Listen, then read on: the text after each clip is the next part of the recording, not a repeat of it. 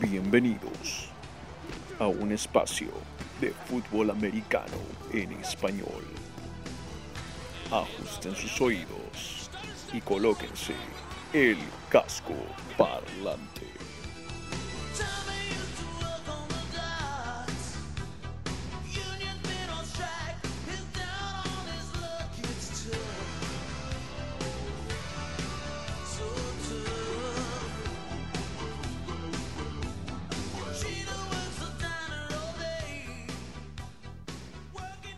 Hola, hola, hola, hola, ¿qué tal? ¿Cómo están todos? Tengan muy, pero muy buenas noches y bienvenidos a Casco Parlante, su podcast de la NFL, de la National Football League, del fútbol americano profesional de los Estados Unidos, totalmente en español para el mundo de habla hispana y en especial para nuestro querido Perú. Mi nombre es Simón Carpio, una de las cabezas dentro de este Casco Parlante, ya me conocen como el romántico, como el mítico y por supuesto con los dos pilares de este programa ya totalmente encendidos, ya totalmente activados para esta semana 9 de la NFL en este casco 27 de nuestra segunda temporada y presentamos primero al señor David Thornberry, el pragmático, el seductor. Hola, hola, ¿cómo estamos? No me digas Pilar, Simón, me llamo David. ¿Qué tal? ¿Cómo están todos? Tenemos una un capítulo especial, ¿no? Porque ya estamos a mitad de temporada, creo yo. Entonces vamos a hacer una pequeña revisión de cómo ha ido yendo la temporada. Y bueno, este, los segmentos de siempre para los episodios que nosotros grabamos jueves y que ustedes escuchan los sábados. Así es, mi querido Thornberry, y no le digo Pilar porque sea su nombre, es porque es su nombre de batalla, lo usa solo de noche. Mi querido Rodrigo Delgado, Rod de Mole, Rod, ¿cómo estamos esta noche?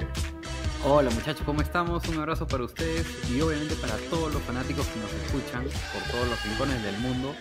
La mitad de la temporada ya quedó atrás y empezamos hacia los partidos que determinarán qué equipos llegarán a los playoffs. Vayamos a lo que nos gusta, que son los picks, las apuestas, para las cuales alzo una plegaria para salir mejor parados que la semana pasada. Plegaria de la canción de la semana Living on a Prayer de Bon Jovi. Plegarias que estamos lanzando para poder conseguir un récord perfecto. ¿Alguien tendrá semana perfecta en esa temporada en casco parlante? Plegarias para que el Eliminator de Thornberry no nos afecte a nosotros, pero sí al resto del mundo.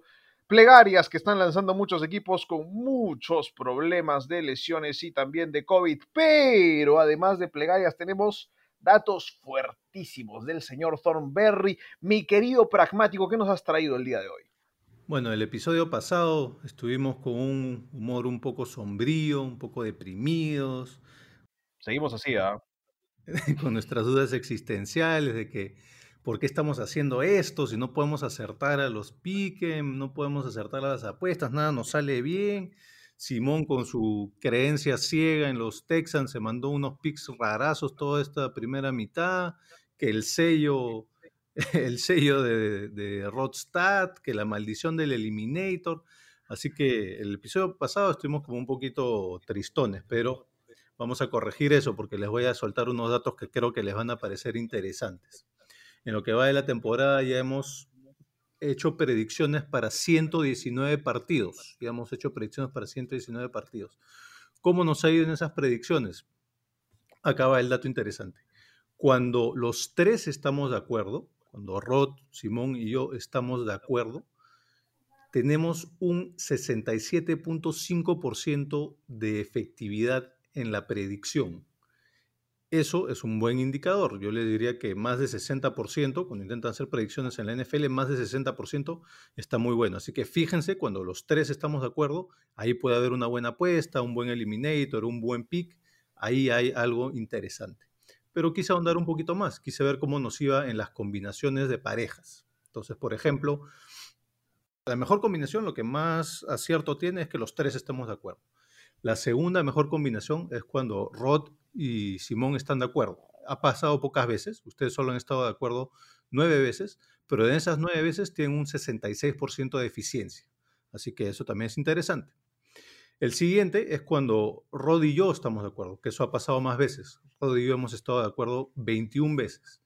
y en esas 21 veces hemos acertado casi 62% de las veces. Acá viene el dato interesante.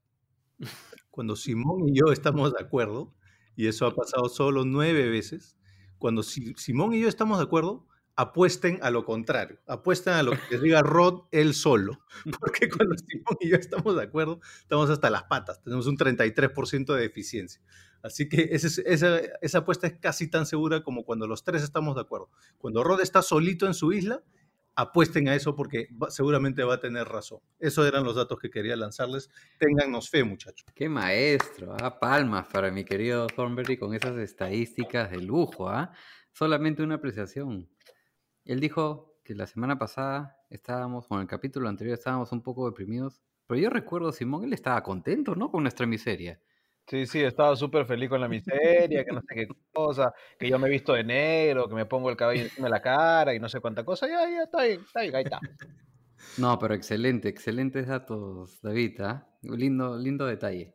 Gracias, gracias. Muchas gracias por este regalo de noviembre sin ti, Thornberry. Un, un, un lindo regalo. Sí, no, hoy día yo les digo, me peleé con una cierta compañía telefónica, así que estoy más que deprimido, enojado. Contarle que no, no afecte a tus pics, no hay problema. No, no te preocupes, vengo agresivo, agresivo, con la pierna en alto el, día de hoy. Muchachos, nos metemos ahí. Lo peor de todo es que la gran mayoría de nuestros oyentes van a estar diciendo, a ver, Simón está con David, Toki con Rod. o sea, ahora se van a hacer una telaraña en la cabeza, pero bueno, eso es lo bonito de esto. Vamos a ver, vamos a ver qué pasa esta semana. Es una semana importante para todos los equipos. Y empecemos con las plegarias, digo, con las predicciones. Primer partido, Falcons, Broncos, Rodstad. ¿Quién se lleva esto? A ver, los Broncos están jugando mucho mejor de visita que en casa. Asimismo, vienen jugando mejor en ambos lados del balón, a mi parecer, más que Atlanta, sobre todo en defensa, que es muy, muy complicada. Y vienen recuperando jugadores. Drew Locke tuvo un buen cierre al final del partido contra los Chargers. La semana pasada logra su tercer partido en su carrera y segundo consecutivo, una estadística bien rara, con 240 o más pases de yardas. La defensa de los Broncos será clave para este partido y sé que los Broncos son el equipo que la ha fregado en la mayoría de sus partidos, pero los Falcons son el equipo que le ha fregado los partidos más increíbles de la temporada. Su récord actual es de 2 y 6, es el peor en su historia desde que Matt Ryan es quarterback en Atlanta desde el 2008. Por eso voy a elegir a los Denver Broncos para este partido. Gana Denver 27-23. ¡Hala! Por Berry, ¿Tú sí crees que ya no habrá más falconeadas? Eh, sí, mi pick va a ir en ese sentido porque me he dado cuenta que en los últimos 10 años los Falcons son un equipo de segunda mitad de la temporada, digamos, porque en la segunda mitad de la temporada, en este periodo de 10 años, están promediando unos cuatro partidos ganados por, los ocho partidos de la segunda mitad, digamos para que eso se cumpla este año, tendrían que ganar dos partidos más en lo que queda de esta temporada.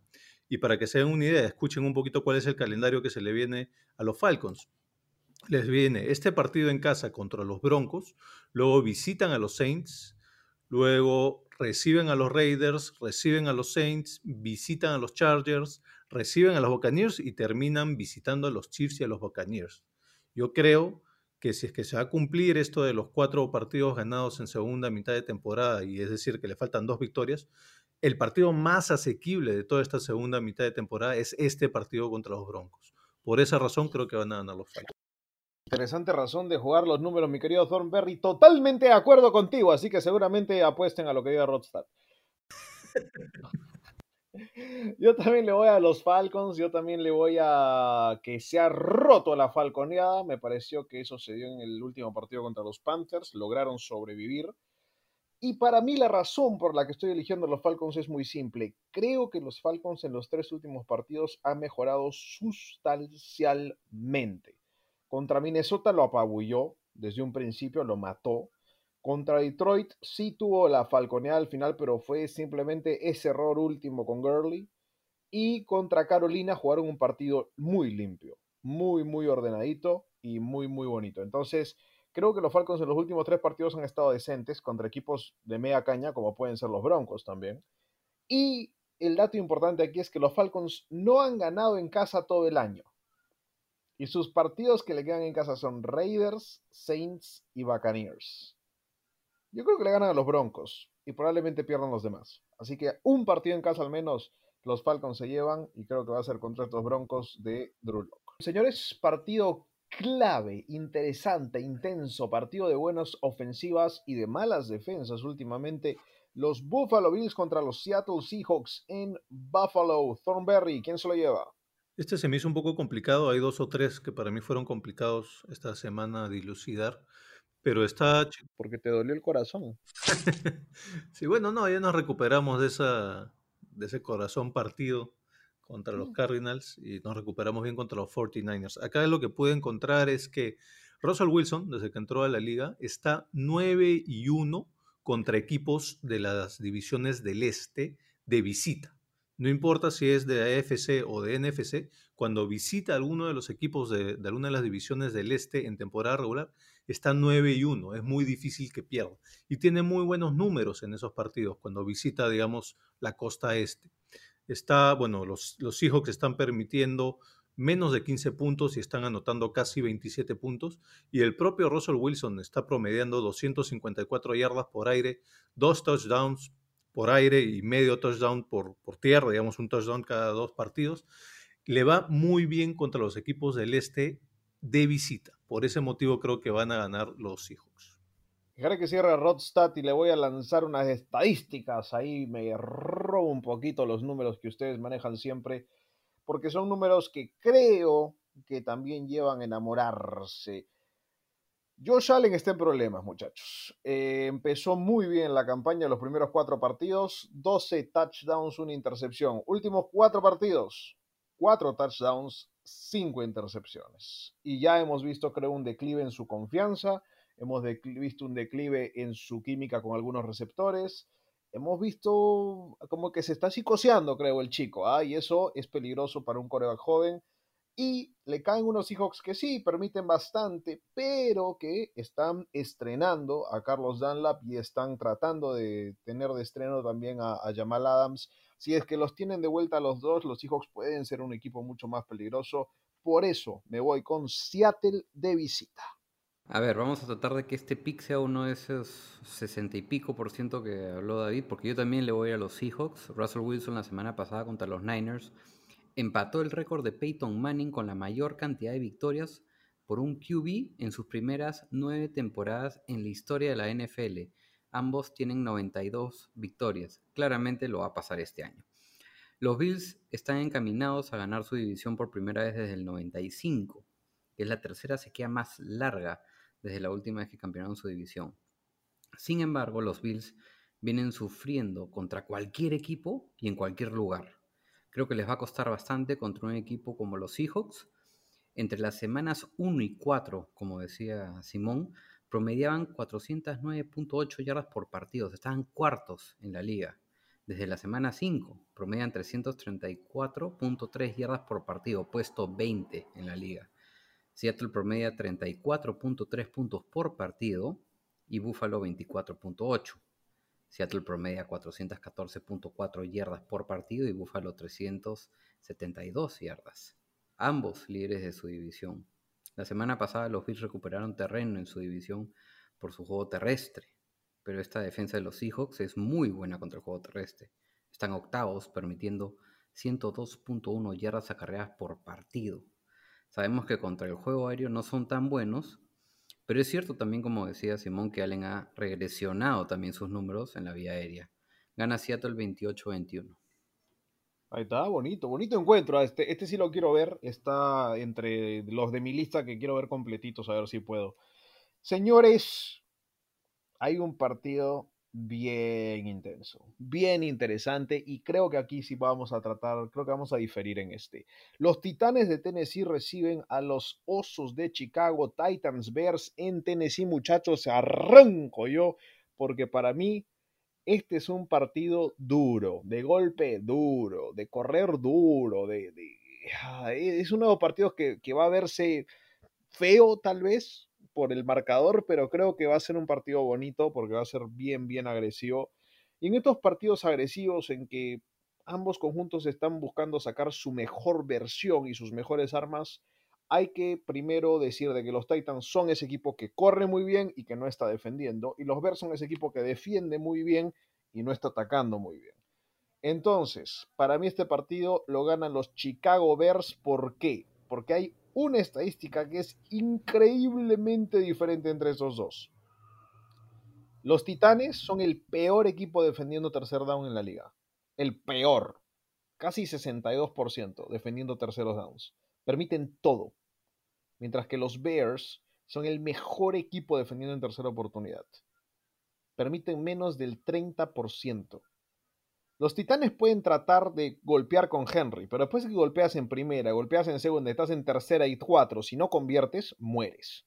Mientras que los Osos le van a ir diciendo, ok, false pasecito corto, pasecito corto por acá, corramos un poquito con Montgomery, tercera y uno, tercera y dos, tercera y tres, hasta tercera y diez si quieres contra los Titanes. La conviertes.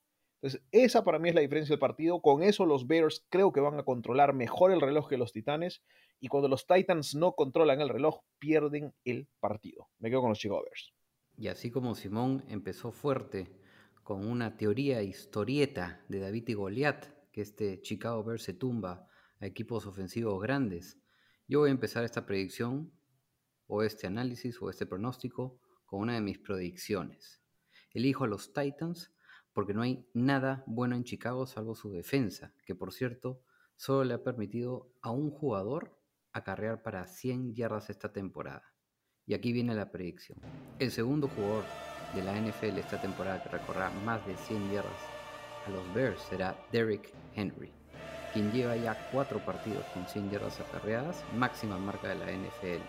Correrá para más de 100 yardas y los Titans van a ganar el partido los Bears simplemente no tienen ofensiva para estar a la par de la ofensiva de Tennessee. Por otro lado, no concibo la idea de que los Titans pierdan tres partidos consecutivos. Lo gana Tennessee en casa 21-13. Yo estoy de acuerdo contigo, Rodstad. Para mí también lo van a ganar los Titans y la razón es la siguiente, las penalidades. Del lado defensivo, a Chicago le encanta, pero le encanta regalar primeros y dieces. De hecho, regalan casi cuatro primeros y dieces por partido. Son el peor equipo en esa estadística de toda la NFL. Por su lado, los Titans, en esa estadística en particular, es uno de los más disciplinados. Ellos solo regalan un primero y diez, un primero y diez y medio más o menos por, por partido, ¿no? Pero me parece increíble que los Bears te puedan regalar casi cuatro primeros y dieces por partido.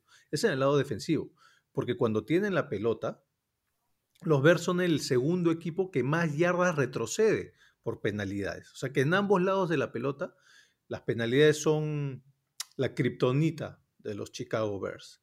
Yo creo que los Bears se van a ganar solos. Tennessee lo único que tiene que, ser, que hacer es ser muy disciplinado, cosa que ya lo pueden ser porque tienen un entrenador de la escuela de Bill Belichick. Entonces creo que Bravel lo tiene claro. Creo que solo necesitan ser disciplinados y los Bears se van a ganar solos. Yo quiero decir una cosita para favorecer un poco los comentarios de Simón. Creo que Chicago Bears en toda la, liga es el equipo, en el buen sentido de la palabra, más jodido de la liga. O sea, es decir, este equipo que no te va a dejar ganar un partido de la manera tan fácil, que sabes que ofensivamente no tiene piezas importantes, pero que no te la va a poner fácil y que te ensucia, en el buen sentido de la palabra, el partido.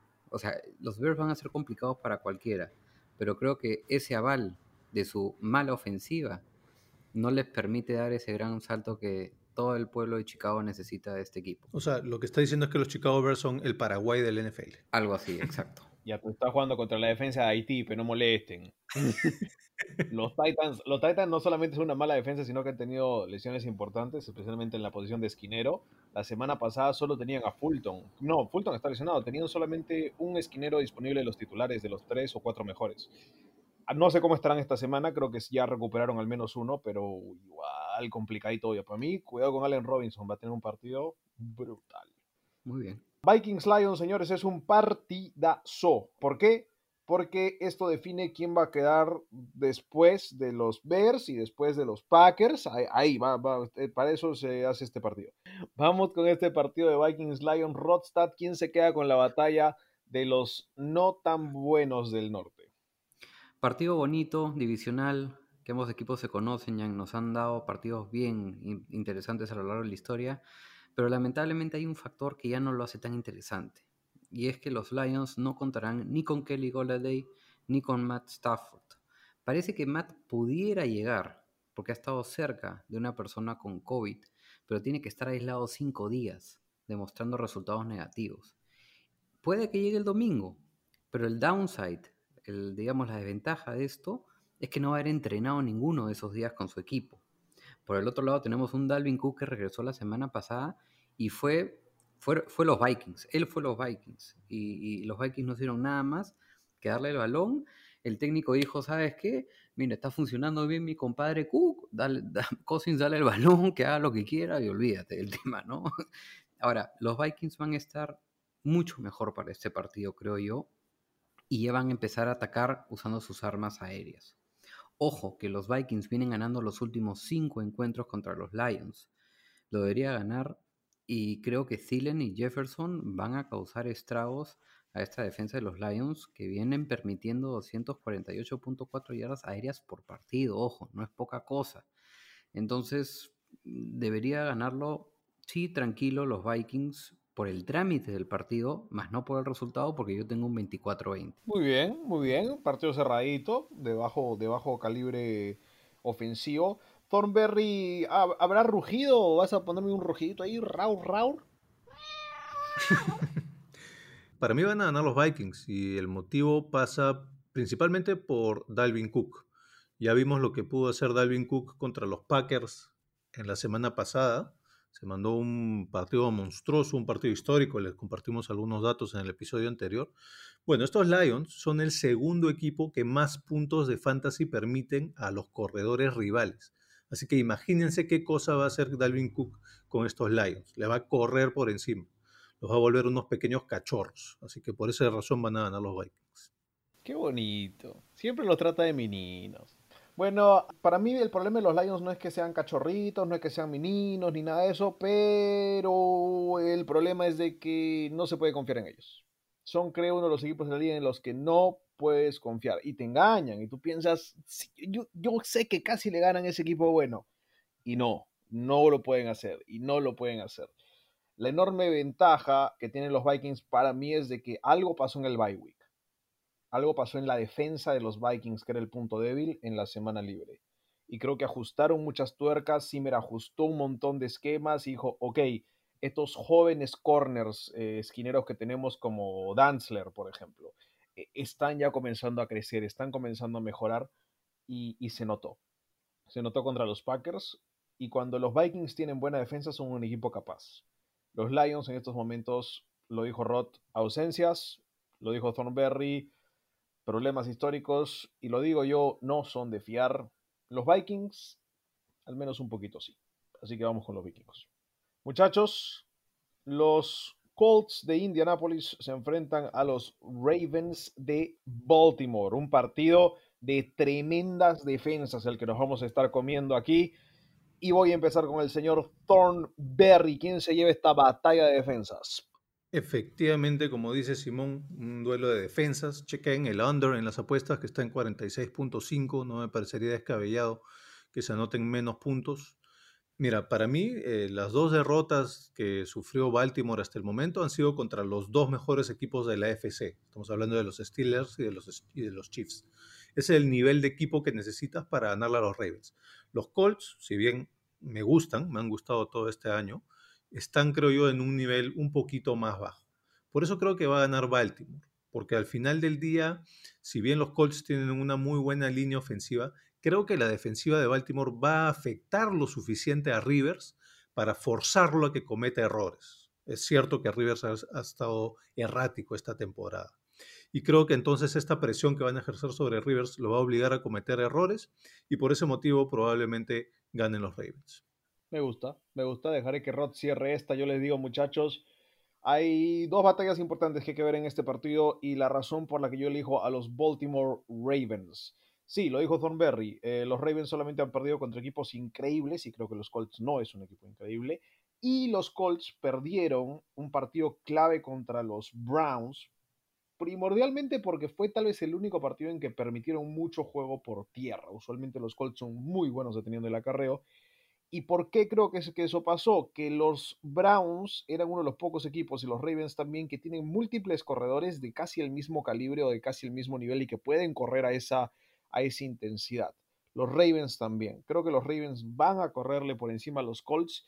Y eso es en el lado ofensivo de los Ravens, pero en el lado defensivo, creo que solamente en talento, no hablando ni siquiera en esquema, solamente en talento, la secundaria de Baltimore es extremadamente mucho más talentosa que las armas que tiene a su disposición Philip Rivers.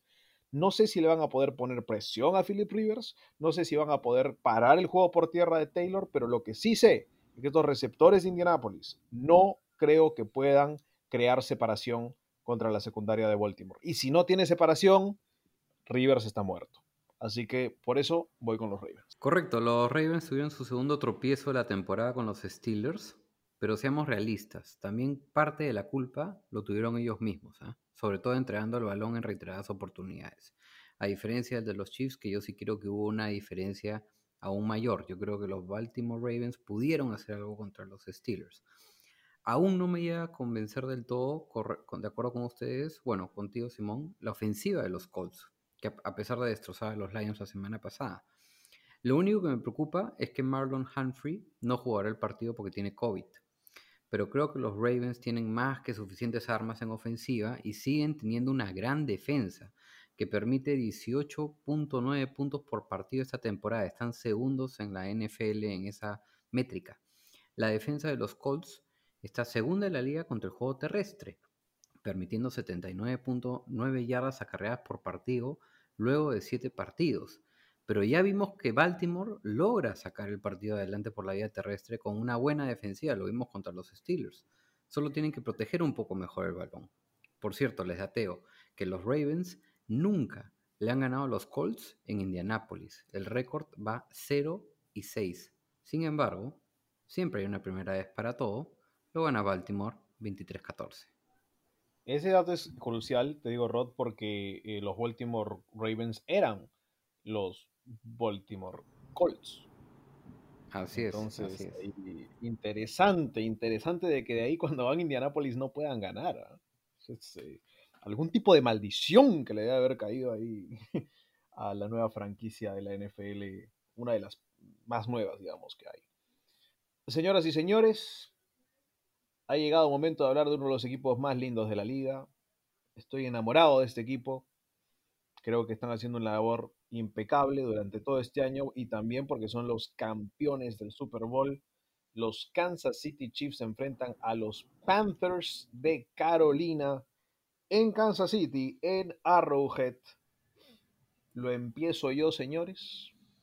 Me parece que los Panthers, y esta es una tendencia que he estado revisando, solo ganan partidos cuando el equipo contrario comete errores garrafales, pero garrafales, como los Falcons cometiendo errores garrafales, o equipos que usualmente se disparan a sí mismos en el pie y en otras partes del cuerpo.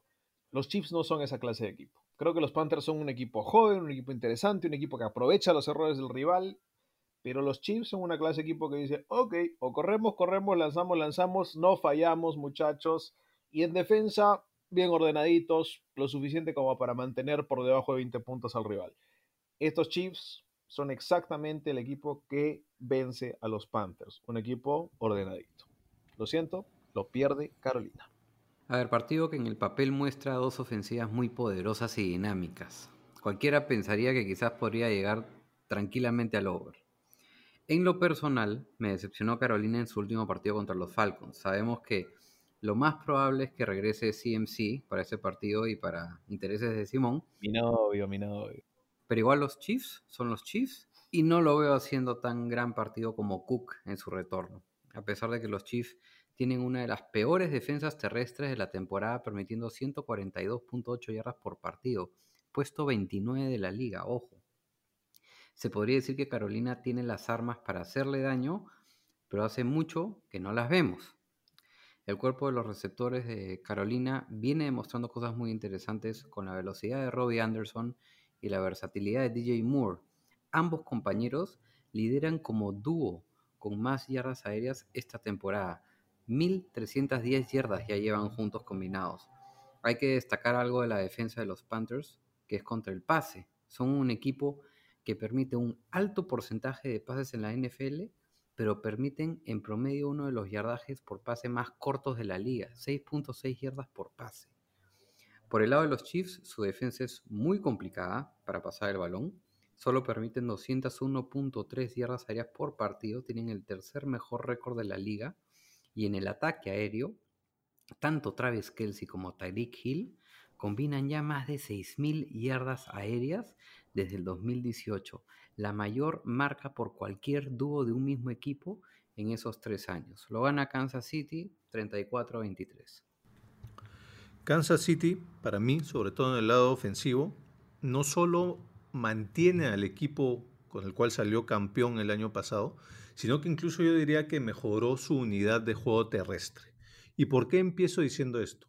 Porque en los últimos 15 años, los Panthers solo han podido ganar dos veces contra ganadores del Super Bowl del año anterior.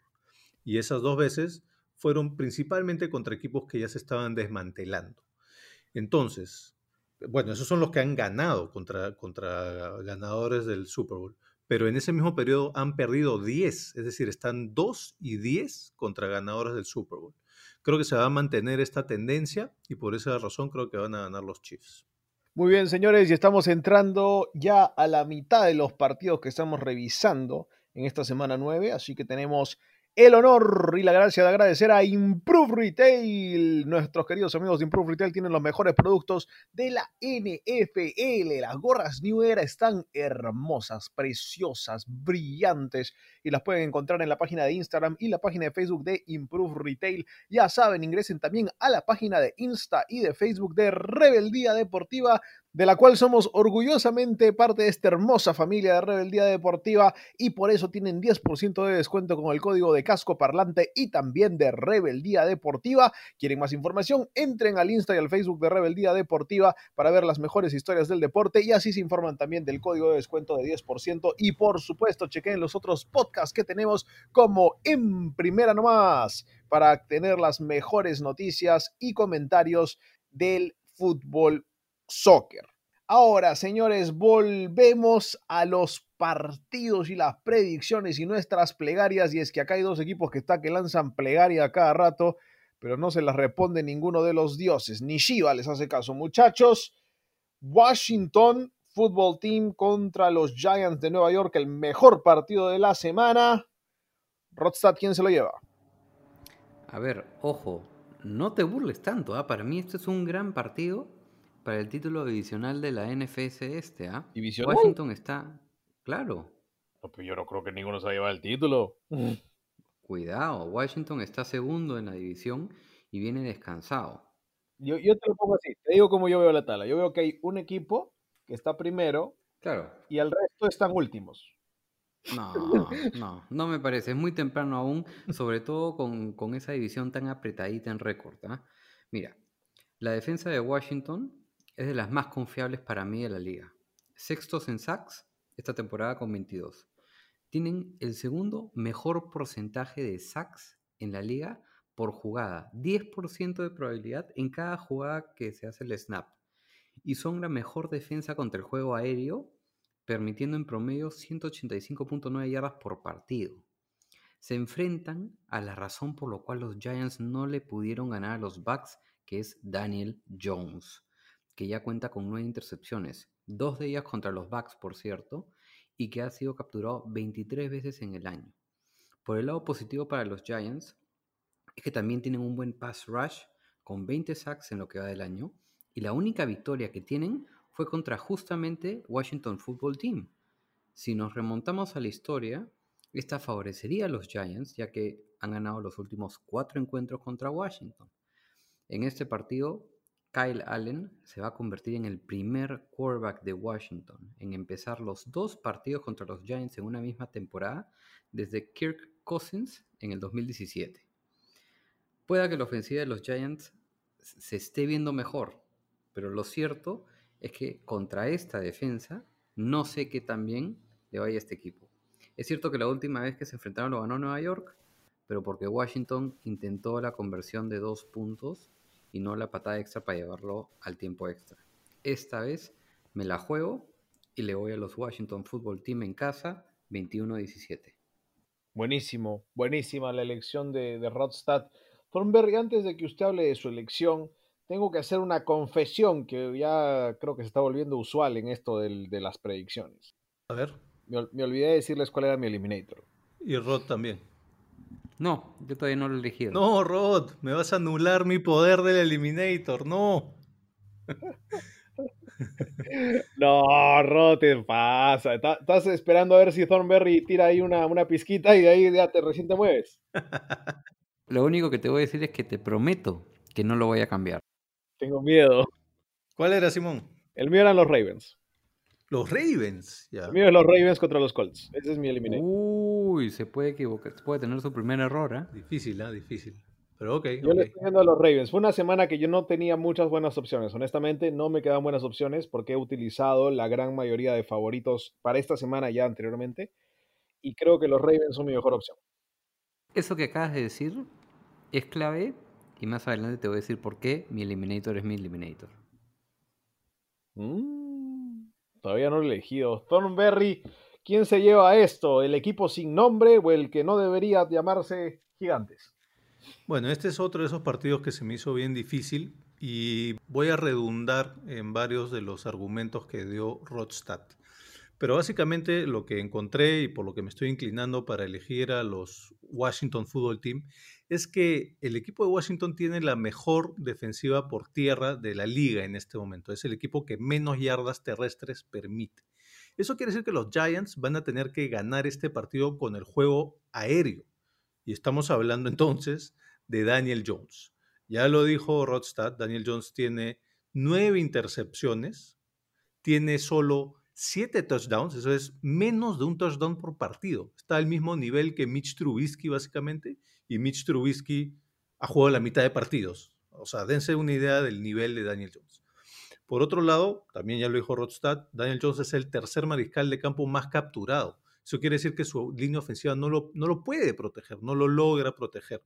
Entonces, si toda la estrategia de juego está basada en que Daniel Jones tiene que ganarlo por el aire, los Giants están en serios problemas. Un dato más, Kendall Fuller, el esquinero del equipo de Washington, es quizás ahorita, por distintas métricas, el mejor esquinero. Te puede anular a cualquiera de tus primeras opciones aéreas. Totalmente de acuerdo. De hecho, solo ha permitido cuatro primeros y dieces. Ajá. Y, más bien, tiene cuatro intercepciones. Tiene igual número de intercepciones que primeros y dieces permitidos.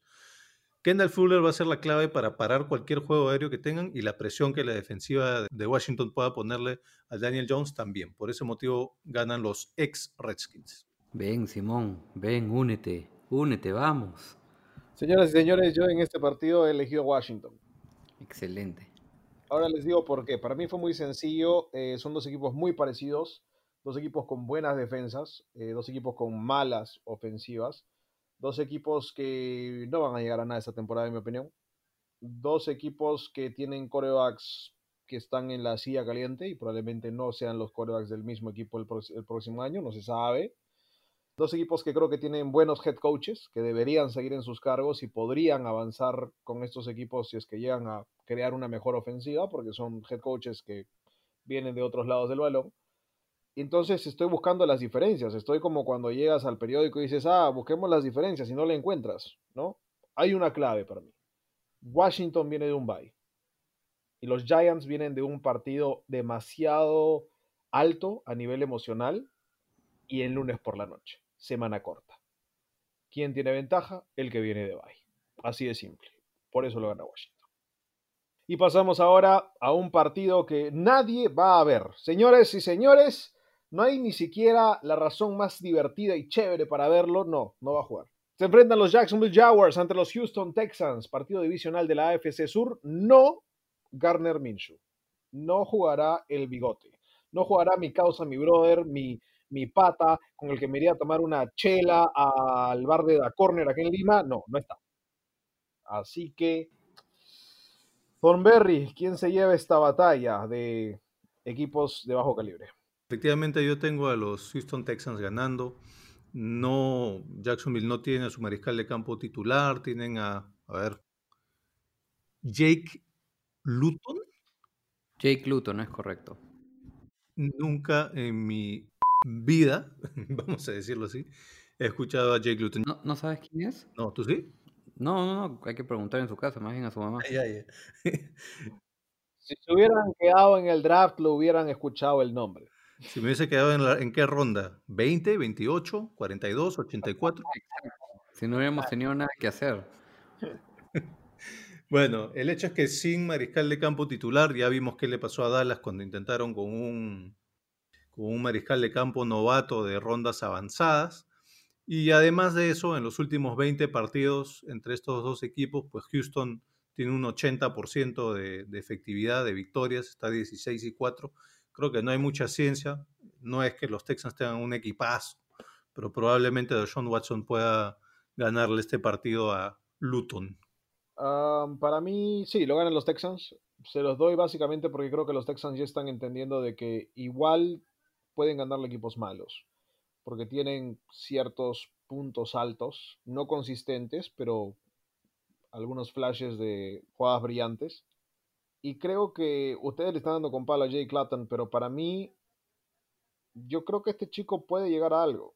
Yo creo que este chico puede ser un muy buen suplente, un muy buen uh, Matt Moore, un muy buen. Uh, ¿Qué otros suplentes conoció? No, no voy a decir un Fitzpatrick o algo así, pero. Un buen Cuchicuchi Dinucci. No, no, yo creo que está muy por encima de Cuchicuchi Dinucci. era broma, era broma. No, pero sí, yo creo que sí está por encima de, de Dinucci, creo que está por encima de esos corebacks novatos que, que, hemos visto, digamos, aparecer en otras temporadas. ¿Se acuerdan de Finley que apareció en, en los Bengals el año pasado? y cosas así. Sí, sí, sí. Yo creo que Luton está por encima. Creo que está por encima y creo que hay que desarrollarlo. Eh, eligió o lo eligieron con el peor equipo para desarrollar mariscales de campo. Pero vamos a ver. Tal vez hasta lo hace interesante, pero los Texans deberían llevarse esto. David, ¿es tu Eliminator Houston? No. le preguntó, le preguntó. Terrible. Esperaba que me diga que sí, porque no son mi Eliminator esta semana tampoco. Es más, no, tranquilo, tranquilo. Yo sé cuál es tu Eliminator. Yo tengo otro. Yo tengo ya, otro. Tranquilo. Dos equipos divisionales con el mismo récord, pero con amplias diferencias en el campo de juego. Los Texans lideran la serie entre estos dos equipos 24-13. James Robinson viene promediando más de 100 yardas totales por partido esta temporada, pero ahora que no van a contar con Garner Minshew, porque lo va a reemplazar Jake Luton, pueda que la productividad de Robinson baje tremendamente, ya que tendrá toda la atención de esa línea defensiva de los Texans, en especial de JJ Watt. La clave para los Texans será claramente el detener su juego de Robinson, pero sabemos que defendiendo el ataque terrestre este año están penúltimos de la liga también, ojo, ¿eh? permitiendo 165.9 yardas acarreadas por partido. Sin embargo, la línea ofensiva de los Jaguars no es de las mejorcitas protegiendo a su quarterback. Hasta el momento están puestos 27, permitiendo 23 sacks en lo que va del año. Así que no sé qué tan buena sea la protección hacia un nuevo quarterback de los Jaguars, que quizás necesite aún un poco más de tiempo para lanzar el balón. Confío en que Deshaun Watson comandará el ataque de los Texans de una gran manera, más aún si la defensa de los Jaguars viene permitiendo eh, más del 70% de los pases lanzados para sus rivales y son últimos en sacks con tan solo 6 hasta el momento. Y para que Simón está con, contento, vamos para los Texans 28-17. Qué bonito, creo que es la primera vez en toda la campaña que, que eligieron los Texans conmigo. Así es. Agradecele a los Jaguars. Sí, ahora pierden. Eh, Primera y última. Señoras y señores, nos vamos con un partido también divisional. Buenos duelos divisionales esta semana y este es de la AFC Oeste. porque se enfrentan los Ángeles Chargers contra los Oakland Raiders y en este, No. muchachos, bueno, no son de, Las Vegas Raiders. son de Las Vegas, ¿verdad? Sí. O, o son de San Diego. Hubiese sido bonito que lo anunciaras a lo vintage. Los Oakland Raiders contra los San Diego No, Chargers. que cambian de ciudad como de calzón, pero O como tú cambias de pareja, pero nadie dice nada. Los-. Madre. ay, Dios. Mentira, mentira. a a llamar los Chargers. Bueno, eh, entonces no sé cómo dar mi argumento, porque mi argumento era no confíen en los Ángeles Chargers. Uh. Ok. Sigamos, no confíen en los Ángeles Chargers, muchachos. En mí sí, en mí confíen todo el tiempo. Pero estos duelos divisionales yo siempre, o no siempre, pero me gusta y estoy empezando a razonarlo, de que hay que dárselos al mejor entrenador. Y creo que Anthony Lynn, a pesar de, en mi opinión, tener extremada cantidad de talento en este equipo, no construyó eh, profundidad en el equipo, no gastó correctamente la plata y más allá de una buena selección de coreback, lo está echando a perder. En la corta carrera que tiene, ya eh, yo creo que te empiezas a frustrar si tienes derrotas jugando de la manera que Herbert está jugando. Entonces, creo que ese es el gran problema de los Chargers, que siguen siendo los Chargers, no importa si cambiaron de ciudad, no puedes confiar en los Chargers. Mientras tanto, los Raiders son locales en Los Ángeles, ¿o no? Aún con público, sin público. Creo que son más locales que los Chargers. Tienen una gran legión de seguidores ahí. Exacto, pueden ser de Oakland, pueden ser de Las Vegas, pueden ser de México, Dios mío, pero en cualquiera de esos lugares, y en Los Ángeles también, le ganan, creo, en hinchada a los Chargers. Van a sentirse como locales y John Gruden, en mi opinión, es mejor entrenador que Anthony Lynn. Por eso me quedo con los Raiders de Las Vegas. Yeah, man. Sí, me encanta cuando haces eso. Para mí quizás el partido más pegadito de la semana, ojo, ahí pinta para hacer un tiroteo. Derek Carr lleva 71.1% de pases completos, 14 pases de touchdown y 2 intercepciones este año. Y Herbert lleva 15 pases de touchdowns, 5 intercepciones. Promedia 303.3 yardas aéreas por partido este año, la máxima cantidad por un novato en la historia de la NFL, qué bestia. Yo no creo que se esté frustrando, el que se debería frustrar es Anthony Lynn, no Herbert. Herbert hace muy bien las cosas, o si no, en todo caso, pregúntale a Burrow, que ese sí se, se, se bien frustrado. Sus ofensivas son bien parejas, pero la defensiva de los Raiders es mejor que la de los Chargers. La defensiva de los Raiders la semana pasada en Cleveland permitió solo 122 yardas aéreas y ningún touchdown. Claro, todo ello con la ayudadita del clima. Aquí les suelto otra predicción de Molerot. Creo que en este partido Derek Carr le ganará el duelo a Herbert lanzando para más de 350 yardas y 3 touchdowns. Los Raiders lo ganan 27-24. Acá yo estoy en contra de ustedes, ya saben qué quiere decir eso, apuéstenle a los Raiders, porque yo le voy a ir a los Chargers. Para mí, bueno, no, no hay manera de argumentar en contra del caso que dice, que hace Simón de que Gruden es mucho mejor que Lynn, totalmente de acuerdo, Lynn para mí no es buen técnico. Pero para mí ganan los Chargers y la razón es la siguiente, los Raiders son uno de los peores equipos anotando en zona roja. Y en contraste, en casa, los Chargers solo permiten touchdowns en 40% de las visitas en zona roja de su rival. Sea, menos de la mitad de visitas en zona roja permiten que sea un touchdown. Creo que esos dos motivos se van a conjugar para que le cueste mucho a los Raiders anotar touchdowns. Por otro lado, los Chargers sí que han estado carburando. El partido pasado lo perdieron, pero no por culpa de su ofensiva, sino claramente por culpa de su, de su, defensiva, perdón. La ofensiva estuvo muy bien. Herbert siguió con su racha de tres touchdowns por partido, que ya ese fue el cuarto partido seguido en donde anotó tres touchdowns o más. Eso sí, lo, acompañó de dos intercepciones, cosa que no había pasado aún, y probablemente por ahí también hubo parte del problema. Pero para mí esta diferencia tan marcada en por un lado, efectividad de zona roja de los Raiders y por el otro la resistencia que ponen los Chargers en, en, en, zona roja a sus rivales, por ahí va a estar la clave del partido y por eso creo que van a ganar los Chargers. Interesante. Buenos argumentos de todas maneras, Thornberry. ¿eh? No, no lo descarto y por eso me gustó que Rod diga que puede ser un partido cerradito. Vamos con el partido. Que va a ser el Eliminator de, del Eliminator. Supongo. Yeah, baby. Pero, pero, pero, ¿cómo lo podemos poner? Esto es como que se enfrenten. No sé. No importa, no importa. Si David los elige como el Eliminator, Dallas tiene todas las chances del mundo. Así que él hace el mejor partido de su vida y lo ganan los Dallas. Lo dije, no mentira. Esto es como Rodstad hace dos semanas en las apuestas contra Rodstad de la primera semana en las apuestas. Es Pablo Mármol contra Pedro Picapiedra, literalmente. Bonito, bonito. que ganaba mármol siempre, ya te digo. Era más vivo, era más vivo. Mármol no se peleaba con la esposa. Era un hombre inteligente y sabio.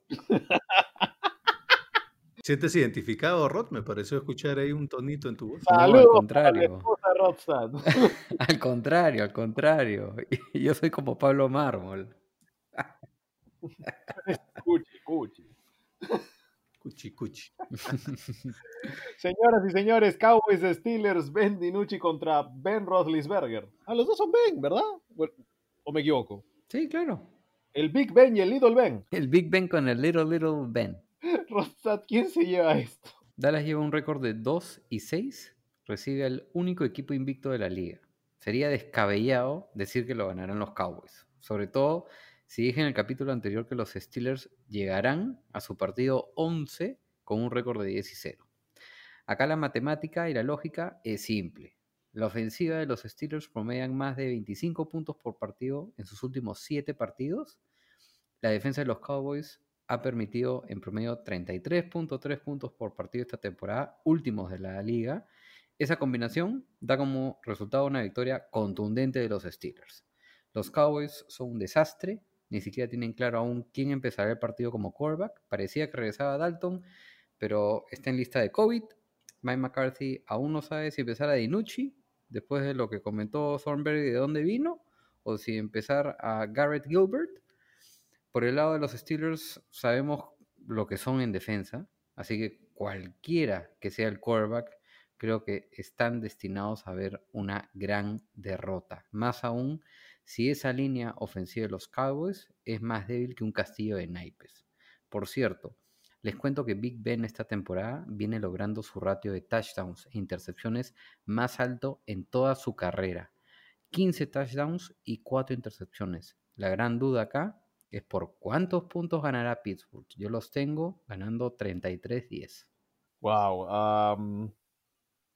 sí, es un partido difícil de pronosticar realmente. Complicadísimo, complicadísimo este partido pronosticar Thornberry. Sí, es tan complicado que los Steelers son mi eliminator. Básicamente, bueno, a Dallas le fue tan mal con Cuchicuchi que, bueno, en lo que yo pude ver, están pensando iniciar con Cooper Rush.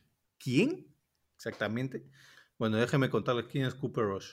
Cooper Rush fue el suplente de Dak en las últimas tres temporadas. Fue llevado a Dallas por Jason Garrett.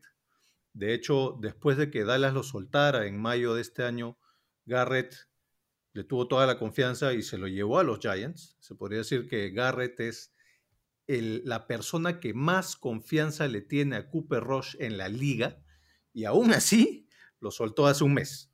Así que contra ese mariscal de campo podrían estar enfrentándose los Steelers y por ese motivo creo que por esa incertidumbre en la posición de mariscal de campo de los Cowboys, creo que ganan los Steelers. Estoy muy cerca de elegir a los Cowboys más 8, solo porque el señor Thornberry acaba de matar todas las esperanzas de los Steelers.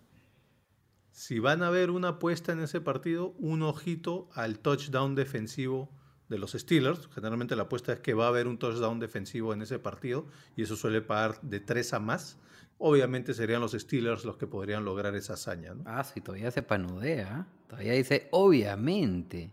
Hay que, hay que ser sinceros. O se va a lesionar Mike Tomlin. o Big Ben se rompe otra vez el codo. Sí, ya haces que juegue Mason el Reno de nuevo. Y ahí sí la canción criolla. Bueno, para cualquiera que cree en el Eliminator Thornberry, seguramente Aldon Smith tendrá un gran partido. Y de Marcus Lawrence. Sí, eh, elijo a los Steelers. No, es, no hay tanta ciencia, muchachos. Tal vez el peor equipo de la liga contra tal vez el mejor equipo de la liga. Por ahí están, en estos momentos al menos. Hablaban de los corebacks que pueden jugar, hablaron de Cooper Rush. Yo les cuento de Garrett Gilbert. Garrett Gilbert está en la liga desde el 2014 y ya ha sido campeón de Super Bowl. Ya ha sido campeón de Super Bowl Garrett Gilbert como parte de la escuadra de prácticas de los Patriots. para, que tengan, para que tengan una idea, ¿no? Ha pasado por Rams, Patriots, Lions, Raiders, Panthers, los Orlando Apolos. No me pregunten qué es eso, yo no lo sé. Los Cleveland Browns de nuevo, bueno, y, y ahora los, los Cowboys. Eh, Gard Gilbert, una de las estrellas eh, a nivel eh, colegial en Texas, llegó a ser Mr. Texas Football, pero tiene en la profesional seis intentos de pase en toda su carrera y Cooper Rush tiene tres. Así que entre los dos no tienen ni 10 intentos de pase. Piensen en eso. Dinucci Cuchicuchi no debería tener ni 10 intentos de pase, pero bueno. Sí, no, no hay más razón. ¿Qué más quiere que les digamos? Un partido así, metan toda su plata a los Steelers y vean cómo trabaja la magia del Eliminator. Sería interesante ver un partido de los Cowboys contra los Jets, ¿no? Un partido de los Cowboys contra Alabama. Ah, en este momento. Interesante para quién sería eso exactamente. Para que Gates pueda decir que no pasó una temporada perdiendo todos los partidos. Ah, ya, ya, ok. Vamos con otro partido. Este partido sí está interesante. Creo que son dos equipos jóvenes eh, emocionantes. Los Cardinals de Arizona se enfrentan en casa contra los Dolphins de Miami. Muchachos, mi querido Thornberry, ¿quién se lleva esto? ¿Los que hacen pío pío o los que hacen... Bueno, no sé qué acaba de suceder, pero creo que van a ganar los Arizona Cardinals. Si bien los Dolphins están en una franca mejoría, de hecho el futuro se vislumbra esperanzador. Para ganar el último par de partidos necesitaron una hazaña histórica, que era que cada una de las escuadras, ofensiva, defensiva y equipos especiales anotara, cosa que no creo que vuelva a suceder. En los últimos 11 años, los Dolphins han ganado cuatro partidos seguidos una sola vez. Si bien están en franca mejoría, creo que todavía no están al nivel de poder volver a ganar cuatro partidos seguidos. Creo que todavía el proceso va a tomar un poquito más de tiempo, ¿no? Por ese motivo creo que ganan los Cardinals. Ese, esa, esa única vez eh, fue el año que ganaron todo o no? No, no, eh, te estoy hablando de los últimos 11 años. Ah, ok, ok, ok. Debe haber sido en el 2011 cuando se lesiona Brady, Juan con Matt Castle y ahí ellos ganan la división. Sí, creo, me parece que tienes razón. Correcto. Bueno, este partido yo también lo vislumbro bastante cerradito. Me gustan los dos equipos eh, por diferentes razones. No me parecen excelentes, pero me parece que están mejorando. Ambos con corebacks jóvenes, con corebacks propensos a, a cometer errores. Tua todavía no los ha cometido porque lo han resguardado. Kyler Murray ya vimos la capacidad de cometer errores que tiene esta temporada. Creo que la enorme diferencia es la defensa de los Dolphins contra los Cardinals. Creo que es muchísimo mejor. Pero no creo que puede jugar, como dijo Thornberry, al nivel que ha estado jugando las últimas semanas tan consistentemente, porque son, son una unidad joven de todas maneras. Y creo que la enorme ventaja en este partido va a ser de nuevo quién viene de semana libre. Los Dolphins jugaron un partido demasiado emotivo, demasiado alto en emociones. Jugaron contra los Rams en un partido en que iniciaba Tua, hubo un montón de jugadas raras, de ahí los Rams trataron de volver, demasiada emoción para un solo partido, mientras que los Cardinals estaban en casa en Arizona tomando sol y disfrutando de las elecciones. Sí, nadie las está disfrutando, muchachos, y todavía estas elecciones de los Estados Unidos probablemente las definamos en 2023. Pero estos Cardinals creo que con una semana de preparación son más peligrosos. Creo que Kingsbury con una semana de preparación puede hacer un partido ofensivo interesante, emocionante y resaltar al tal vez mejor receptor de la liga, que es DeAndre Hopkins, que viene poniendo números increíbles, por más de que no lo mencionamos cada semana, y por eso creo que lo ganan los Cardinals. Si me permites acotar el, el, dato, fueron, fue en el 2016 que consiguieron no solo cuatro, sino seis victorias seguidas contra Steelers, Bills, Jets, en San Diego Chargers, en Rams y contra los 49ers. ¿Quién, quién terminó la racha? En Baltimore. Ajá. A ver, Miami, Arizona. Así como venía diciendo David, este fue el partido más difícil para escoger en mi caso. Miami, Arizona. ¿No es Alabama, Oklahoma? No, mentira. Dos equipos jóvenes, muy buenos, la verdad. Ambos quarterbacks tienen la camiseta 1, así que veremos realmente quién es el número 1. Lamentablemente, para aspiraciones de Miami, Mal Gaskins no jugará este partido por lesión. Ahora sabemos que Tua No es que haya tenido un primer partido espectacular y no sé si la defensa de los Dolphins pueda volver a hacer lo que hizo en el partido contra los Rams, contra una ofensiva que para mí es más peligrosa aún que los Rams. Los Dolphins ciertamente están haciendo bien las cosas en defensa, permitiendo solo 18.6 puntos por partido esta temporada, la menor cantidad de la liga, por cierto. Sin embargo, Hopkins, que decía Simón, lidera la NFL con 57 recepciones y 704 yardas recibidas este 2020. Creo que Miami no se ha enfrentado a un equipo con tantas armas ofensivas como Arizona, y ojo que viene haciendo bien las cosas en defensa también. Para que los Dolphins ganen este partido necesitarán que Tua eh, lance para muchas más de las 93 yardas que lanzó en el primer partido. La clave en este partido y la razón por la cual ganará Arizona es porque por tierra están segundos en yardas por acarreo, 5.2 yardas por acarreo, y en yardas acarreadas por partido, 160.7. Mientras que la defensa de los Dolphins permiten en promedio 4.9 yardas por acarreo y permiten 125.1 yardas acarreadas por partido. Kyler Murray por tierra es una gran amenaza, acarrea casi 7 yardas por acarreo, siendo el quarterback más peligroso por tierra. Lo gana Arizona 25-22. Ahí está, ahí está. Todos de acuerdo entonces con los Cardinals en este partido. Una pregunta así, eh, digamos, al azar. ¿Cómo lo ven a tú en este partido? Como que puede mostrar mucho más de lo que mostró o estar obligado a mostrar más de lo que tuvo que mostrar contra Rams? Yo creo que le, van a, le van a soltar un poquito más las riendas, porque no es la defensiva de los Cardinals, no es la defensiva de los Rams. Este, creo que le van a dar más chance. Sí, es correcto, es correcto, le van a dar más chances porque no tienen a su principal arma en, eh, en el juego terrestre que es Miles Gaskins, pero también les adelanto, va a lanzar para más yardas, sí, pero va a lanzar su primera intercepción como quarterback de, de la liga. Muy bien, muy bien. Vamos a ver si cómo puede mover las piernas, ¿no? Porque muchos expertos han empezado a decir de que tal vez no es el corredor que muchos pensaban. Vamos a ver. Buccaneers contra Saints, partido de la semana, muchachos, ¿estamos de acuerdo? Simplemente así de fácil. Sí. Sí, y aprovechamos para mandarle un saludo a Carlos Bermejo, que nos hacía esa pregunta en el episodio pasado. Ahí está. Rod, ¿de acuerdo con el partido de la semana? Partido de la semana, correcto. Muy bien, muchachos, partido de la semana. Entramos al Buccaneers Saints. Los bucaneros, los piratas van a tratar de bajarle todos los monumentos a los santitos de New Orleans. Yo empiezo con esta. Es bien fácil para mí, muchachos. Para mí, en este tipo de partidos, ya lo dije. ¿Quién es mejor coach? Bueno, por ahí van, creo. ¿ah? Y cuando hablamos de tal vez quién tiene mejor coreback, bueno, en este momento por ahí van. ¿ah? Y, entonces ¿Cuál es la razón por la que elegiría un equipo en este partido divisional tan importante? ¿Quién viene mejor? Y lo crean o no, en mi opinión, vienen mejor los Buccaneers. ¿Por qué? Porque los Saints han estado ganando, pero con la justitas. Y le ganaron con las justitas a Detroit por 6. Y le ganaron con las justitas por 3 en tiempo extra a los Chargers. Y le ganaron por 3 a Carolina. Y le ganaron por 3 con las justitas en tiempo extra a los Chicago Bears. Creo que son demasiadas justitas. Y en un momento cuando estás jalando tanto el hilo, en un momento el hilo se va a romper. Y creo que estos Bucaneros más bien destruyeron un buen equipo como Green Bay, destruyeron un buen equipo como los Raiders de Las Vegas y se tomaron unas vacaciones contra los Giants por gran parte de ese partido. Así que creo que estaban enfocados en este, como lo mencionaron algunos de ustedes la semana, eh, el episodio anterior.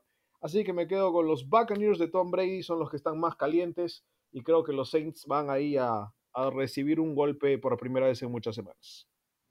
Y como buenos santos, son muy devotos de la religión y es por eso que han ganado con las justas estos últimos cuatro partidos, Simón. Los Saints de visita buscan arrebatarle a los Bucks el liderazgo de la división. Por un lado, Drew Brees y compañía vienen ganando estos cuatro últimos encuentros, pero también vienen ganando los últimos cuatro encuentros contra Tom Brady. Por otro lado, Tom Brady entra la semana 9 liderando ese récord de pases de touchdowns en la historia de la NFL sobre Drew Brees, que es un sub y baja, pucha, qué bestia. Cada partido juega uno, lo pasa, el otro juega, lo vuelve a pasar. Muy lindo esto. Y, y bonito que lo tengamos activo, porque ambos jugadores siguen jugando. El tercero era Peyton Manning. Sabemos que los Saints ganaron en la primera semana 34-23 contra los Bucks, que aún no estaban del todo conectados en ofensiva. Esta vez no creo que suceda lo mismo y Brady lo sabe. Es el primer partido, e, en ese primer partido, perdón, lanzó dos intercepciones y para mí esta vez no va a lanzar ni una. Ojo, lleva cuatro partidos sin lanzar una intercepción Tom Brady. Desde esa primera semana creo que los Bucks están mucho mejor en ambos lados del balón. Por el lado de los Saints, Camara lidera la NFL hacia allá la mitad de la temporada con 987 yardas totales esta temporada. ¡Qué bestia! Veremos el debut de Antonio Brown con los Bucks.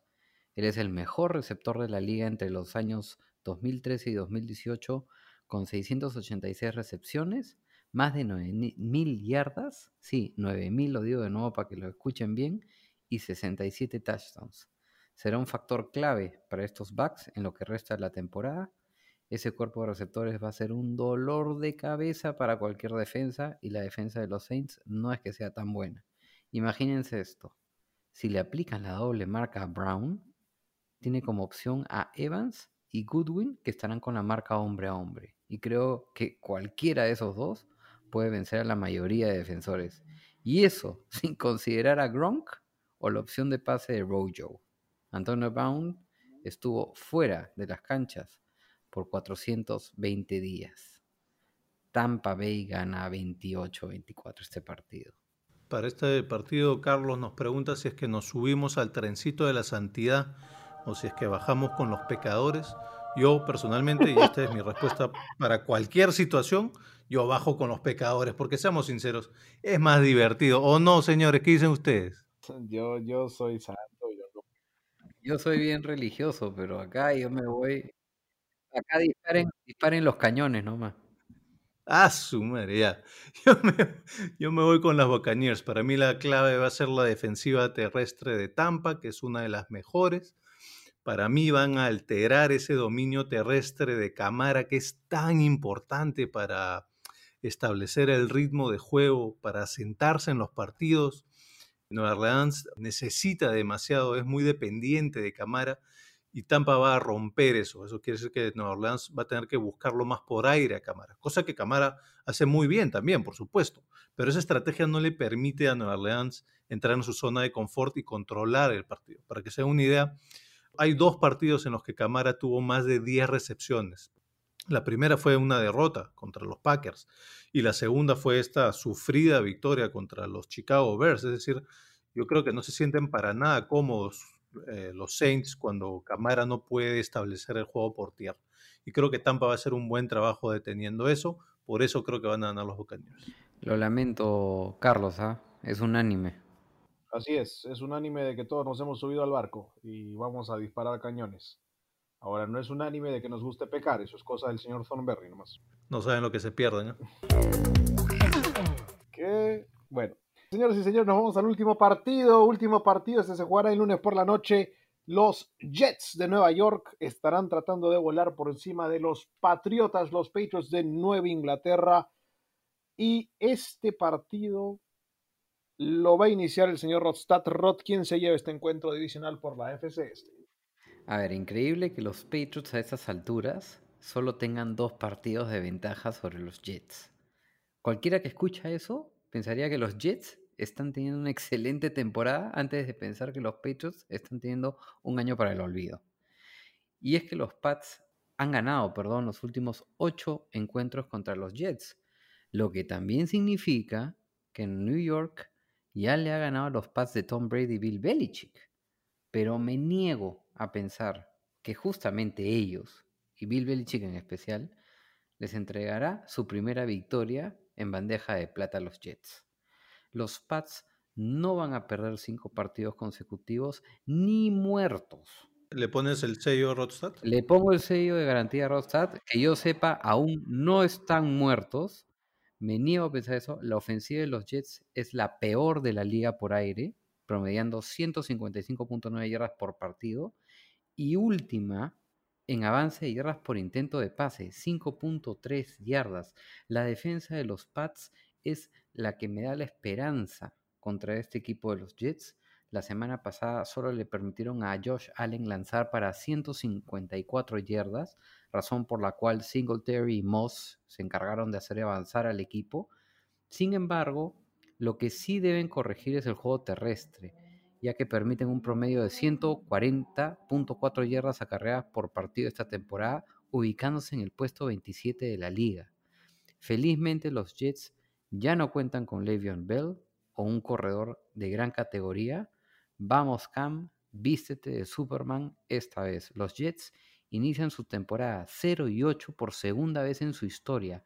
Nunca han tenido un inicio de 0 y 9. Ojo, sinceramente, yo sí espero que esto pase por primera vez porque los Pats son mi eliminator de la semana, son mi sello de garantía, lo van a ganar 20-13 y para mis seguidores, para que se estén tranquilos, el sello de garantía no funcionó la semana pasada porque Tua era una incógnita.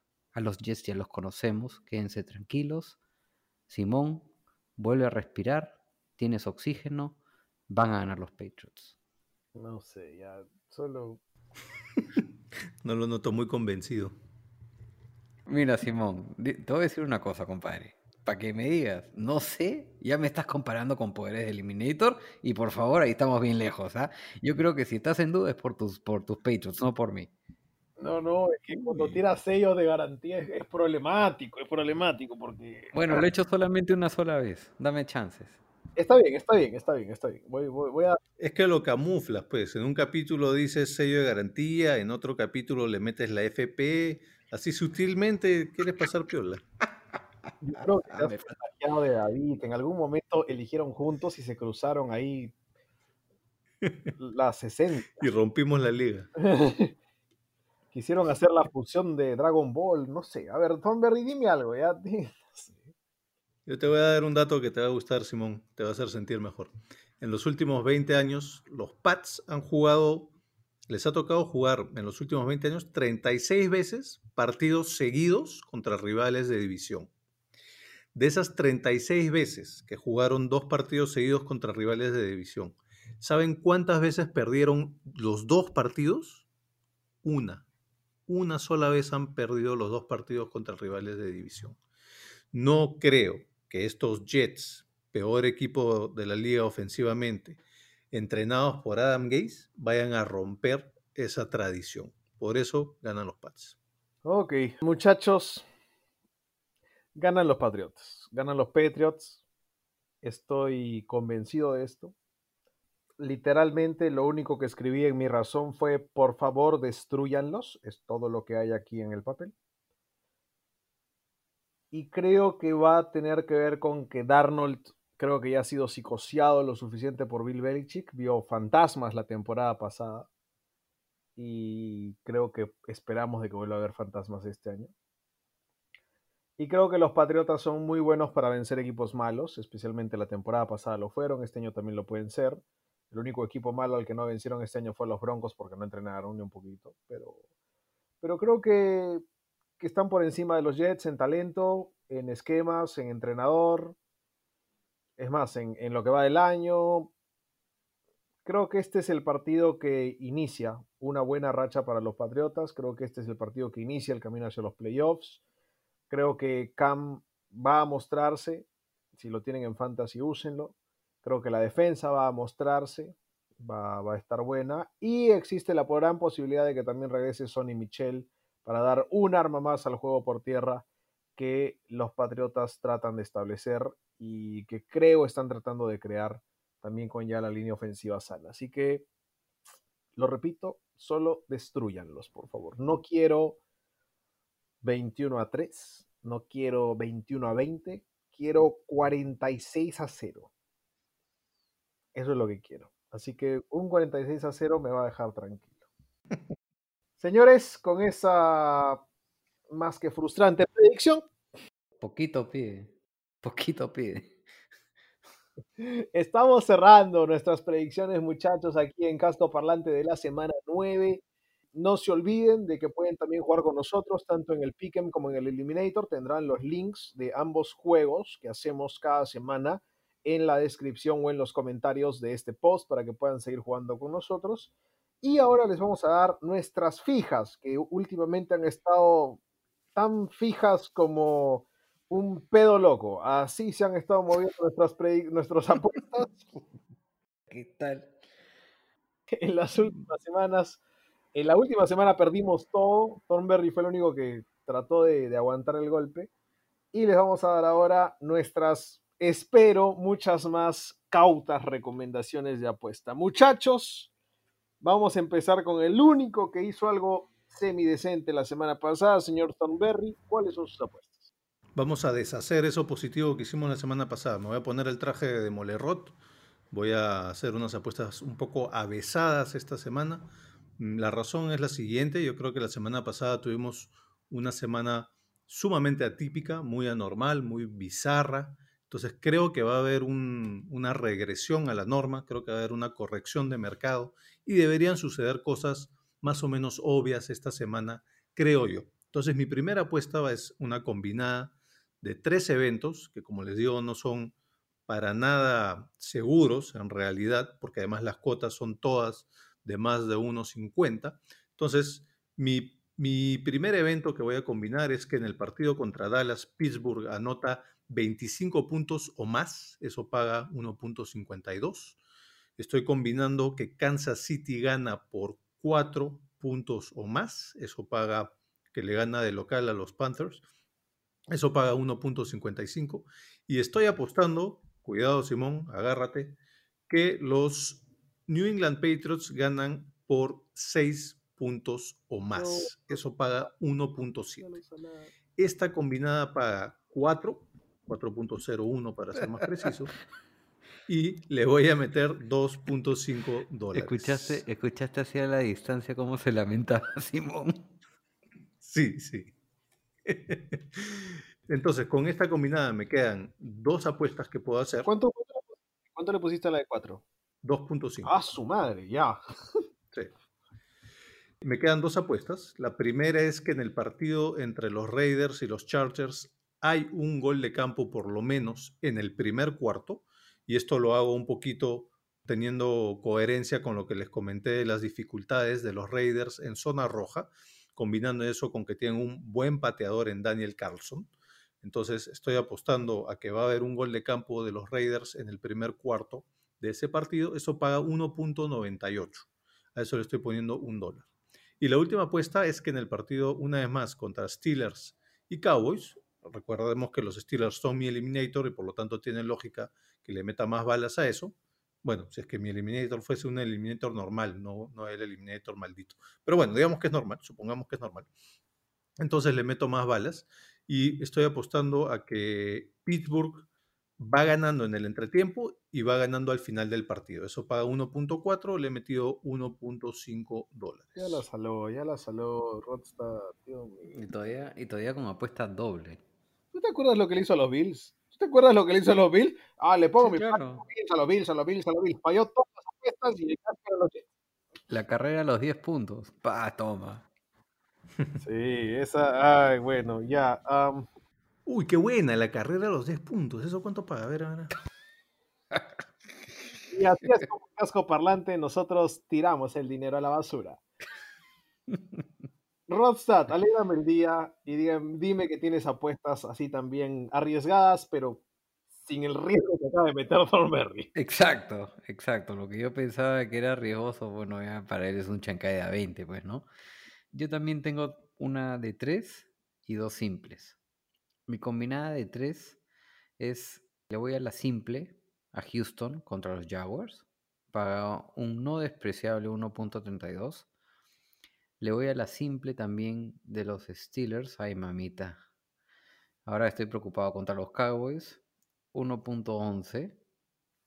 Y le voy a ir al under de los Jets en 21.5 puntos contra los Patriots. No creo que hagan 22 puntos contra New England. Eso paga 1.35. Esa combinada me arroja una cuota de 1.98 y ahí voy a apostar 3 dólares. Uh, Ajá. Sí, tú sabes pues que mi combinada de 3 siempre he puesto 3. Así que tengo que morir en mi ley. Y mis simples, mira, me voy a ir al spread con más 5 puntos a favor de los Ravens contra los Colts. Paga 1.35 y ahí voy a apostar 50 centavos de dólar porque no estoy del todo seguro ahí. Hay Oh. algo que me hice de los Colts, no sé, por eso es que me preocupé de tu Eliminator, pero vamos a ver.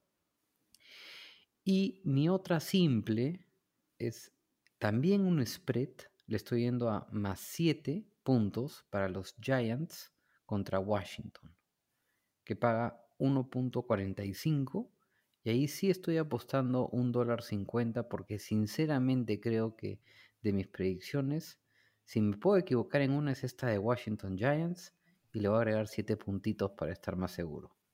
bueno, me, me, han gustado. La combinada creo que creo que puede sacar buena plata y creo que las dos combinadas, tanto la tuya como la de Thornberry, tienen potencial de explotar fuerte. Yo no hice combinadas esta semana, muchachos. Cauto, muy bien. Me mandé a lo simple, a lo seguro, después de la fatídica semana 8.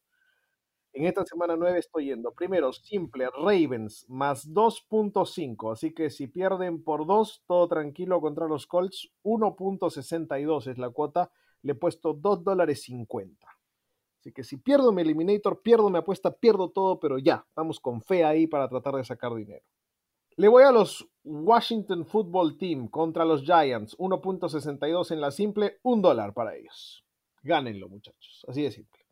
Y me gustó la cuota de Steelers, ya no me gusta, honestamente ya no me gusta. Ya no me gusta, ya no me gusta, las, las mató Thornberry. es más, es más, te digo, te digo que la cuota de la simple de los Steelers era 1.13 y mágicamente después de esta grabación, ahora es 1.11. Ahí está, la mejoré. La mejoré entonces. Le di más chance a los Steelers. No sé, ¿ah? Creo que no me he escuchado. Más bien, cuando salga el, sábado la van a bajar, creo. Te digo algo, yo le puse a los Steelers menos 8. O sea, de que le ganan por más de 8 a los Cowboys. Por 9 Ya. Unos, un dólar 50. Eh, déjame revisar porque no estoy totalmente seguro. Mejor estar. Mientras que revisas, yo quiero lanzar un bonus, que no lo he hecho, pero probablemente lo haga. La carrera a los 10 puntos de los Falcons, de local contra los Broncos. Recordemos que los Broncos son muy malos anotando, eh, salvando lo que pasó en el partido anterior. Y los Falcons son muy buenos anotando. Y si creemos que los Falcons se van a falconear, parte de falconearse es que empiezan ganando el partido. Así que carrera de 10 puntos de los Falcons de local paga 1.6. 1.52 es la cuota que tengo para los Steelers contra los Cowboys. 1.52. Y le, metes 1.50. Y le meto un dólar 50 a menos 8 Steelers. Así que tienen que ganar por 9 o más. Que ya me estoy arrepintiendo. Pero bueno, es una apuesta que hice antes de saber que Thornberry iba a tratar de matarnos a todos siempre parte de la premisa que voy a intentar aniquilarlos. Muy bien. Eliminator, Terminator, Seductor también, ¿no? Te podemos llamar Arnold Seduct. Schwarze Seductor. A ver, yo les quiero siempre dejar ahí unas recomendaciones de apuestas. Eh, el spread de más 7 para los Chargers contra Las Vegas paga 1.32. El under de los Jets Patriots general de 45.5 paga 1.58. El over de los Bucks Saints de más de 47.5 puntos paga 1.60 y la simple de Kansas contra los Panthers paga 1.18. Ahí está, buenísimo. Señores, señores, contarles cuál fue la apuesta que hice eh, para el partido jueves por la noche. Cuando ustedes escuchen esto ya habrá terminado. Lo había hecho justo antes del partido esta apuesta le hice un Packers menos 1.5, o sea que tenía que ganar por 2 o más, mezclado con el under de todo el partido de 52.5. Así que está en buena probabilidad de que eso suceda. ¿Te dejó, ¿Te dejó hacer una combinada de un mismo partido? Sí, ¿por qué? Porque son estas apuestas que creo que les llaman teasers, que mezclan dos cosas del mismo partido en uno solo y, y te permiten hacerlo. Bueno, le fui a ese teaser de, los Packers y el under, 2.45 pagaba eso. Pero por supuesto, esto no le sirve a nadie porque ya pasó el partido. Gracias. No, solo me estoy, solo me estoy este, paneando, nada más. Ah, te está paneando, ya, perfecto. Para decirles una vez más, cuando yo doy, yo doy apuestas de jueves, funcionan. Yo también. Mis, mis, mis consejos de apuesta de los jueves funcionan perfectamente. ¿Cuál es ese consejo? No apuesten en juego. Ya, tranquilos, ya no se peleen, muchachos, por Dios. Pero él empezó, mamá, él empezó, él empezó, mamá. Ya, ya, castigados los dos, cada uno a su cuarto. Oye, tenemos plata, cada uno tiene cuarto. Qué bonito, señoras y señores, así con esta hermosa pelea familiar que hemos tenido en Casco Parlante. Estamos cerrando el programa del día de hoy. No se olviden de seguirnos en nuestra cuenta de Spotify o escucharnos en Anchor. También estamos con Rebeldía Deportiva en la página de Facebook. No se olviden también de seguir Improve Retail para los mejores productos de la NFL en Facebook y en Instagram. Y coger el 10% de descuento con Casco Parlante y Rebeldía Deportiva. Cerramos las predicciones de la semana 9. Nos estaremos viendo de vuelta con ustedes o escuchándonos porque no nos vemos para nada. No quieren ver estas caras, créanme, no las quieren ver. Para el día miércoles de la próxima semana que les estaremos trayendo el resumen y también la previa del próximo partido de jueves por la noche. Eh, saluditos muchachos, que oh, al parecer Thornberry se enojó que le, que le pedí saludos la- en la episodio anterior, así que dígame ahora saluditos. Sí, a- ahora sí tengo saludo, pues. Ahora sí tengo saludo. Oh. En honor a lo que le están haciendo los Green Bay Packers al equipo de Rodrigo, lo siento, Rodstad, en honor a ese resultado que se está dando y que se va a mantener, porque no tengo poderes, pero no son tan fuertes, quiero mandarle un saludo a mi primo, a Víctor, que ya lleva un par de años viviendo justamente en Milwaukee. Y me comentaba hace unos días que está desarrollando un sano enamoramiento masculino hacia Aaron Rodgers. Cuidado, Liliana. Lo siento, Liliana, tienes competencia y, y tienen ventaja porque él vive en Milwaukee. Uh, Y habíamos hablado varias veces de la posibilidad de poder, poder ir a visitarlo, e ir a ver un partido de los Packers. Espero que lo podamos cristalizar en algún momento del próximo año y espero que todavía esté Aaron Rodgers porque la idea de ir a ver un partido de los Packers era obviamente ir a ver su magia. Espero que suceda pronto. Un saludo, Víctor. Bueno, yo le quiero mandar un saludo muy grande y permítanmelo hacerlo en inglés porque es para una familia de Virginia, la familia Han, que son fanáticos de los Packers. Raymond, I send you my best regards. I'm happy for what Green Bay is doing this year and uh, hope they get to the Super Bowl. Muchas gracias. ¿Eso fue Rodrigo o eso fue John Gruden? Me pareció que era John Gruden. No, no, no, no es ese, ese es Rodstad. no, este es este Rodrigo Delgado versión, versión United States, para que veas. Oh, yeah, man. En inglés, los otros hablan en francés. Yo, yo si supiera quechua lo intentaría, muchachos, pero no. Alemán, pues te toca en alemán. ¿No estuviste en colegio alemán? Entonces, sí, Oh. eh, vielen Dank, ich weiß es nicht. Todo bien.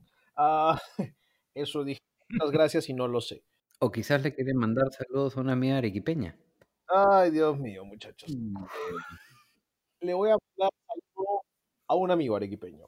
Esta semana ah, pude hablar con mi señora madre por teléfono, fue muy, muy, muy buena conversa, pero no he tenido la oportunidad de hablar con mi señor padre, así que un saludo enorme para Pedro Carpio, que seguramente va a estar escuchando esto. Ya estaremos poniéndonos al día. Simplemente un abrazo enorme y, y todo el amor del mundo. Y fue cumpleaños el día de ayer, eh, miércoles, que lo van a estar escuchando esto ustedes eh, sábado probablemente, pero el miércoles fue cumpleaños de mi hermano. Para Sean Carpio, un enorme saludo y como no lo va a entender en español, supongo que también lo tendré que decir en inglés. My, you know what I told you already. You have the video. Have an amazing day, and I hope you are still having an amazing week. And I hope to see you soon. Ok, señores, eso es todo. Qué grande, qué grande, mi querido Simón. Un saludo para Sean McCarpio. Así es, así es. Y, y un gran sa- saludo también a su papá, por cierto. Esperamos que también lo tenemos que conocer, al gran señor del Carpio, el, el que creó este espécimen. Lo van a conocer. Creo que el próximo año, si es que se levantan todas las restricciones, el señor Pedro Carpio debe estar viniendo a la ciudad de Lima para, para conocer a los cascoparlantistas. Muy bien. Bueno, señoras y señores, cerramos entonces el programa con estos saluditos. Los vamos a dejar con la canción de la semana. No la tocamos mucho, pero es Living on a Prayer de Bon Jovi, un clásico. Eh, Rodstad fue el de la recomendación. Rod, para ti, de tus canciones favoritas. Sí, claro que sí. Lancen todas las plegarias para que Thornberry por fin se cure de lo que sea que le dio con, con- con esto de la pandemia. Adiós. Chao. Chao, gente.